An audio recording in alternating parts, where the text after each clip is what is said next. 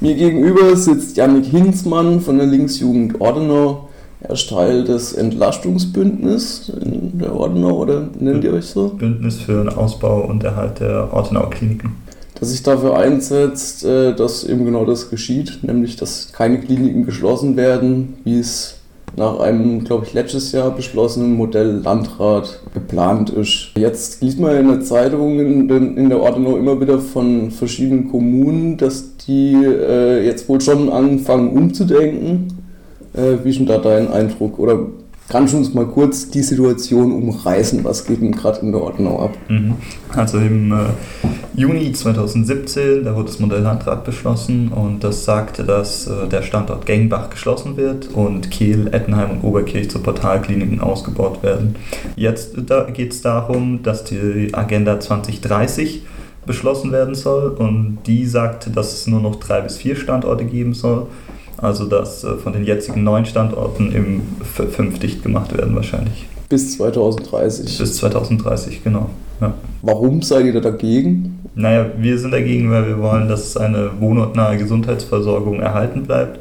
Ähm, das ist besser für die Menschen, ähm, die werden schneller genesen. Außerdem, wenn jetzt der Plan ist ja, dass ein großes Zentralklinikum gebaut werden soll, und dafür sollen dann eben die kleinen Krankenhäuser geschlossen werden. Und bei diesen großen Kliniken ist halt auch immer die Gefahr, oder sehen wir, dass das so kommen wird, dass äh, die Konzentration auf Hochleistungsmedizin gesetzt wird und da fallen vor allem die chronisch kranken Patienten unten durch. Und die Wege zu den, zu den Kliniken sind jetzt schon extrem lang. Also die Rettungswege werden, also die Rettungszeiten werden nicht eingehalten. Das hat so eine Studie vom SWR belegt. Und gleichzeitig kommt man ja von Wildstedt oder Zell, Zell Hammersbach nach 21 Uhr kommt man nicht mehr nach Offenburg oder so. Also wie sollen dann die Leute, die ärmer sind oder älter sind, die können sich nicht einfach einen Krankenwagen leisten oder ein Taxi, um da ins Krankenhaus zu kommen.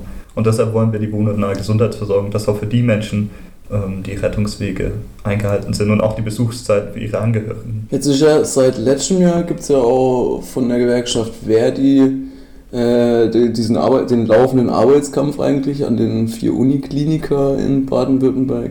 Da ist ja eine Forderung, äh, mehr Personal und zweitens Konsequenzenmanagement.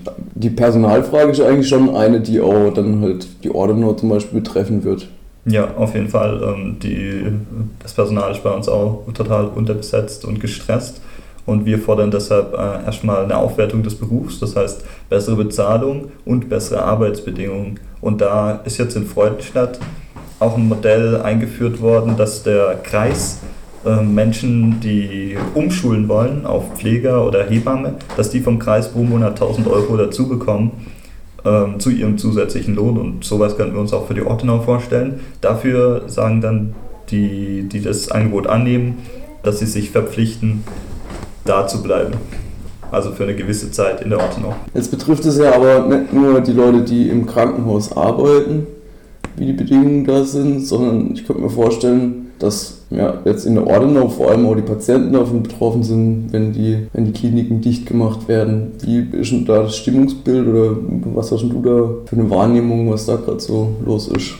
Also ich muss sagen, ich habe noch nie so viel Zuspruch zu einer Sache äh, von der Bevölkerung bekommen. Außer, also wir haben bisher nur ein, zwei Apotheker getroffen, die gesagt haben, okay, es wäre gut, wenn Krankenhäuser schließen und dann ein paar Zeitungsredakteure.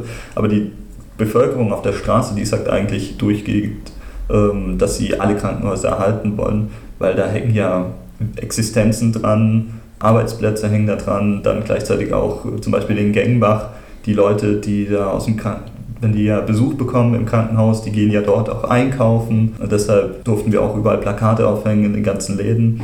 Und äh, ja, die Bevölkerung wird eigentlich immer, äh, erhebt ihre Stimme so nach und nach. Das zeigt sich auch daran, dass vereinzelt Bürgerinitiativen sich gründen ähm, und dass sich der Post Protest äh, lautstark äußert. Also es werden vermehrt Briefe an Kreisräte geschrieben und äh, auch in den Vereinen werden die Kreisräte und auf der Straße werden die auch angesprochen. Da haben sich schon Kreisräte beschwert, äh, dass sie schon gar nicht mehr in die Kirche gehen können, ohne gefragt zu werden, was sie eigentlich für einen Scheiß da in Offenburg treiben.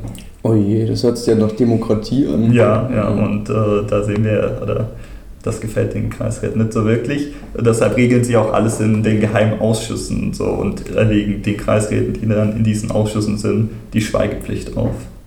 Okay. Das erschwert natürlich die Arbeit und. Äh Aber gibt es nicht auch in den Kreisräten irgendwie Leute, die ein Interesse daran haben, dass also auch auf dem Land halt Kliniken erhalten bleiben. Hm.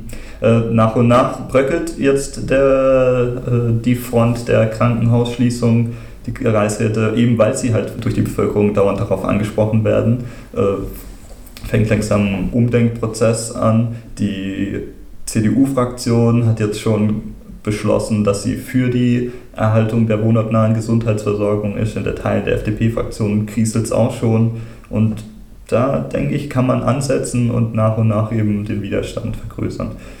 Was jetzt auch ist, es hat sich in Aachen eine Bürgerinitiative gegründet. Allerdings wurde die vom dortigen Bürgermeister äh, hauptsächlich initiiert, vom Muttach. Und ja, das ist halt schon schwierig, weil er hat ja anfangs für dieses Modell Landrat gestimmt, hat seine Hand gehoben für die Schließung von Gengbach und das läuft jetzt halt Gefahr, dass der Protest gespalten wird und so ein äh, Standortpatriotismus sich da etabliert.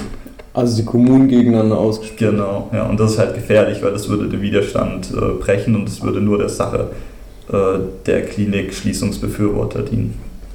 Können Sie mir vielleicht noch einen kurzen Ausblick geben? Was sind denn die nächsten Punkte, die in der Ordnung angegangen werden? Also wir werden auf jeden Fall auf, auf den 15.03. mobilisieren, auf die TVÖD-Demo ähm, von Verdi. Werden nochmal eine neue Broschüre schreiben zu der Gefahr der Privatisierung auch und nochmal mehr auf die ähm, Arbeitsbedingungen der Pfleger eingehen und es wird auf jeden Fall nochmal eine große Demonstration geben, wo wir die Leute auf die Straße bringen wollen und ihnen auch nochmal sagen, hey, wenn ihr nicht aufsteht äh, und euch dagegen wehrt, dass sie das einfach durchsetzen werden. Aber ich bin optimistisch, dass man das äh, schaffen kann zu verhindern. Die Demo wird dann vermutlich in Offenburg stattfinden? Genau, ja. Okay. Äh, wann wissen wir noch nicht genau, aber wahrscheinlich im April.